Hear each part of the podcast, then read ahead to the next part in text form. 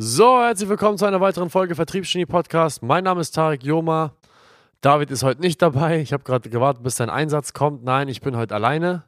Ähm, aus dem ganz einfachen Grund, dass das zweite Mikrofon nicht funktioniert. Deswegen gibt es heute erstmal eine Solo-Folge. Kein Problem. Ich ähm, habe natürlich extrem viele Themen, über die ich sprechen äh, kann. Und eins dieser Themen ist tatsächlich, ähm, ja, ich weiß gar nicht, wie ich das in einem Satz zusammenfassen kann, aber immer wieder sieht man diese ähm, stereotypische Geschichte des äh, Selfmade-Millionärs, der am Anfang seiner Karriere denkt, dass Geld, Macht, äh, Ruhm, Frauen, Materialismus und Erfolg ihn erfüllt und er dann der arme Selfmade-Millionär in seiner großen Villa mit seinen Sportwagen und seinen teuren Uhren realisieren muss, dass er doch nicht so erfüllt ist und nun äh, den Leuten, die sich auf dieselbe Reise machen möchten, auch äh, wohlhabend zu werden, davor warnt, dass sie auf gar keinen Fall glücklich werden und dass er sie doch davor bewahren möchte, dieser, dieser Ritter in der weißen Rüstung, äh, dass sie nicht denselben Fehler machen wie er und nur dem Geld hinterherjagen. Und das ist eine, eine, eine Geschichte, die hört man eigentlich überall, immer und überall. Sie ist gern gehört und ich möchte sie ganz gern mal durchleuchten aus einer anderen Perspektive, und zwar aus einer Perspektive, wo man nicht einfach nur stumpf die Worte glaubt von einem Marketer, der mal wieder ein Buch geschrieben hat darüber, wie erfolgreich er ist und wie unglücklich er doch am Ende geworden ist, sondern aus einer Perspektive, ähm, vielleicht mal etwas kritischer, ein wenig etwas zu hinterfragen. Nun, Marketer heutzutage haben ja immer diese, die, die gleiche Narrative, die Narrative, von der ich gerade erklärt habe, von der ich, ich gerade erzählt habe. Es ist meistens diese äh, Zero to Hero Riches Story, ja, diese Slumdog Millionaire Story. Meistens war das jemand, der wahrscheinlich einen Migrationshintergrund hat. Die Person ist entweder schwarz, äh, ein Araber, Inder, keine Ahnung, irgendein, irgendein Migrationshintergrund von einer, von einer Minorität, ja, ähm, meistens ähm, Flüchtlingskind oder, oder Wirtschaftsflüchtling, Eltern hatten nicht viel Geld. Das heißt, die Person hat relativ schnell gemerkt, so, yo, ich brauche Geld in meinem Leben. Und ähm, hat sich dann auf den Weg gemacht, beziehungsweise auf die Reise begeben, ähm, unternehmerisch tätig zu werden und natürlich auch sehr, sehr erfolgreich zu werden. Lange Rede, kurzer Sinn, diese Person erzählt dann von seinem Struggle und wie hart es doch war und wie viele, wie viele ähm, Leute es gab, die an ihm bezweifelt haben. Auf jeden Fall sehr, sehr unterhaltsam.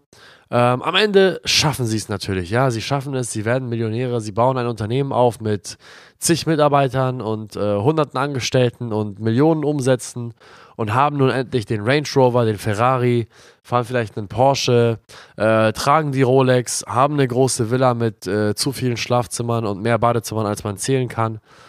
Ähm, und erzählen natürlich von ihrem Unglück und der Misere, weil sie doch was ganz anderes erwartet haben und doch nicht so glücklich sind, wie man dachte. Ich glaube die Story nicht. Ich halte die Story für Bullshit. Und ich sage euch auch, warum ich die Story für Bullshit halte.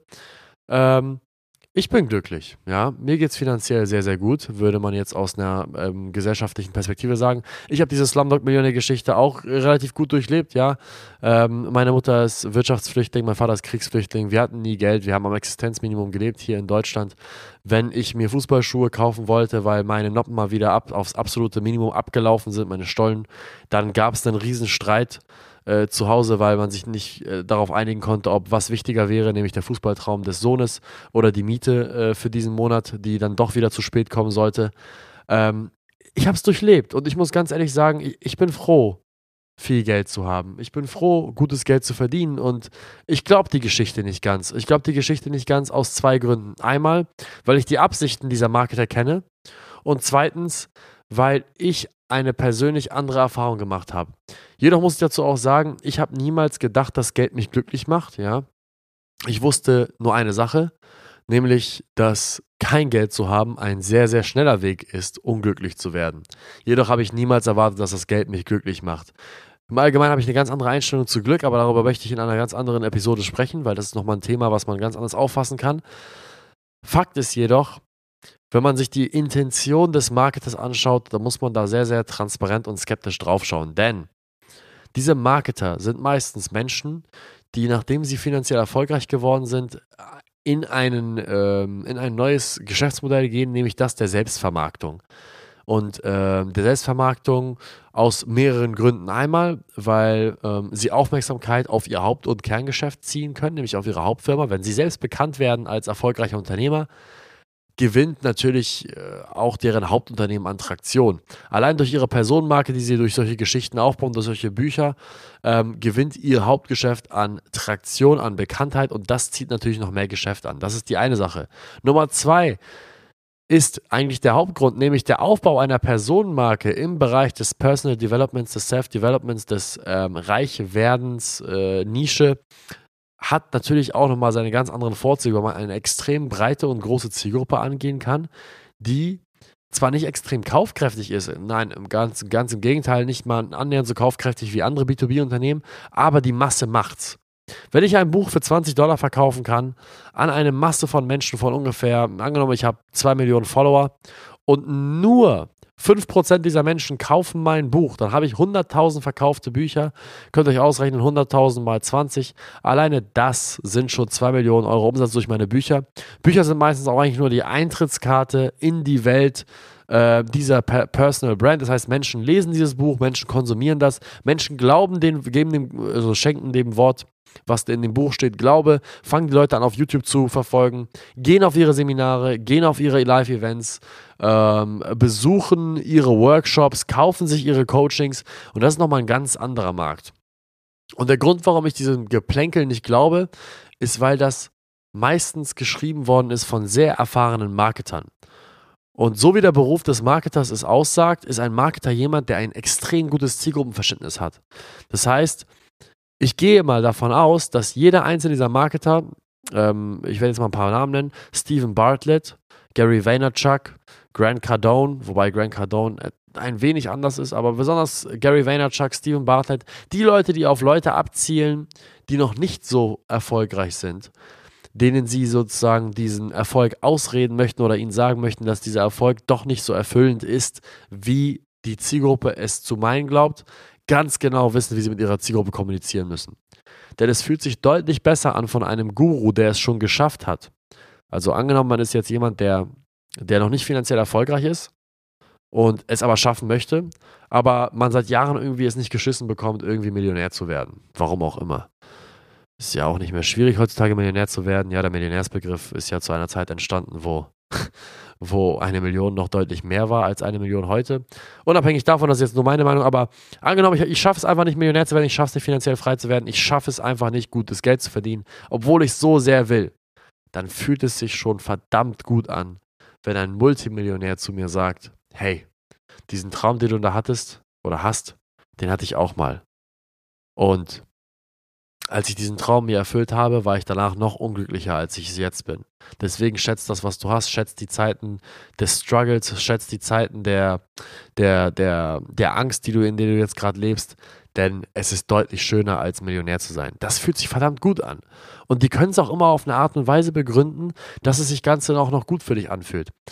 Und Warum macht man das? Naja, als Marketer kennt man seine Zielgruppe extrem gut. Man weiß ganz genau, was die Zielgruppe hören möchte um ihnen was zu tun? Richtig, um ihnen Produkte, Seminare und Self-Help-Bücher zu verkaufen. Lange Rede, kurzer Sinn. Wirklich sehr lange Rede. Glaubt bitte nicht den Worten eines Marketers blind. Hinterfragt immer die Intention einer solchen Geschichte. Hinterfragt immer fragwürdige Dinge. Wenn mir ein Millionär sagt, ja, das ist, das ist eine ganz einfache Narrative, die ich mir, oder beziehungsweise eine ganz einfache Frage, die ich mir gestellt habe. Diese Leute kommen am Ende immer in ihren Geschichten auf den folgenden Punkt. Hey, hör mal, es ist Du brauchst keinen Range Rover, du brauchst keine Rolex und das große Haus, das brauchst du auch nicht. Wenn ganz im Gegenteil, eigentlich brauchst du nur ein kleines Häuschen, du brauchst nur das, was nötig ist zum, äh, zum Leben und das Schönste im Leben ist es doch zurückzugeben an Menschen. Dann stelle ich mir die Frage, okay, wenn du so schlau bist und sagst, ey, es ist deutlich ähm, erfüllender, wenig Geld zu haben, beziehungsweise gerade so genug Geld zu haben zum Überleben, um, um sich ein angenehmes Leben zu machen, man braucht keine Rolex, man braucht keinen Range Rover, man braucht kein Privatjet und so weiter. Und es ist doch so schön, anderen Menschen zu helfen.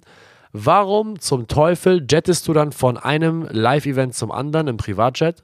Warum hast du eine Uhrenkollektion, die weitaus mehr als eine halbe Million wert ist? Warum zum Teufel trägst du Markenklamotten? Und warum hast du eine Autokollektion von mindestens drei, vier Supersportwagen?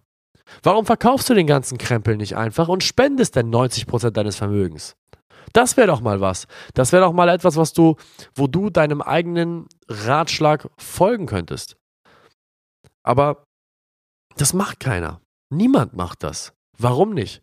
Vielleicht, weil es doch nicht so erfüllend ist, kein Geld zu haben, beziehungsweise all seine Besitztümer abzugeben. Vielleicht, weil es doch ganz, ganz schön ist, in der S-Klasse äh, zu, zur Arbeit zu fahren und äh, weniger schön ist, in einem überpackten Bus zu fahren, wo man eine Maske tragen muss. Ich spreche aus eigener Erfahrung. Ich, ich habe beide Seiten erlebt und ich muss euch ganz ehrlich sagen, ich fahre lieber in der S-Klasse zur Arbeit, abgeschottet, während mir der Rücken massiert wird und im Sommer Luft unter den Hintern geblasen wird und im Winter meine Hände gekühlt werden am, am, an der beheiz, am beheizten Lenkrad, anstatt mich da in irgendeinen Bus zu stellen, wo ich mir den Arsch abfriere und mich mit irgendwelchen wildfremden Menschen anzukuscheln. Nein, ich bin nicht bereit, das abzugeben. Und genauso wenig sind diese ganzen Helden nicht bereit, sind, diese ganzen Dinge abzugeben, obwohl sie einem immer was vorschwärmen von wegen Geld macht nicht glücklich.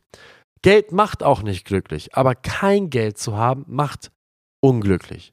Deswegen hinterfragt bitte immer diese, diese Worte der Marketer. Stellt euch immer die Frage, okay, was ist eigentlich deren Ziel? Was ist deren Geschäftsmodell?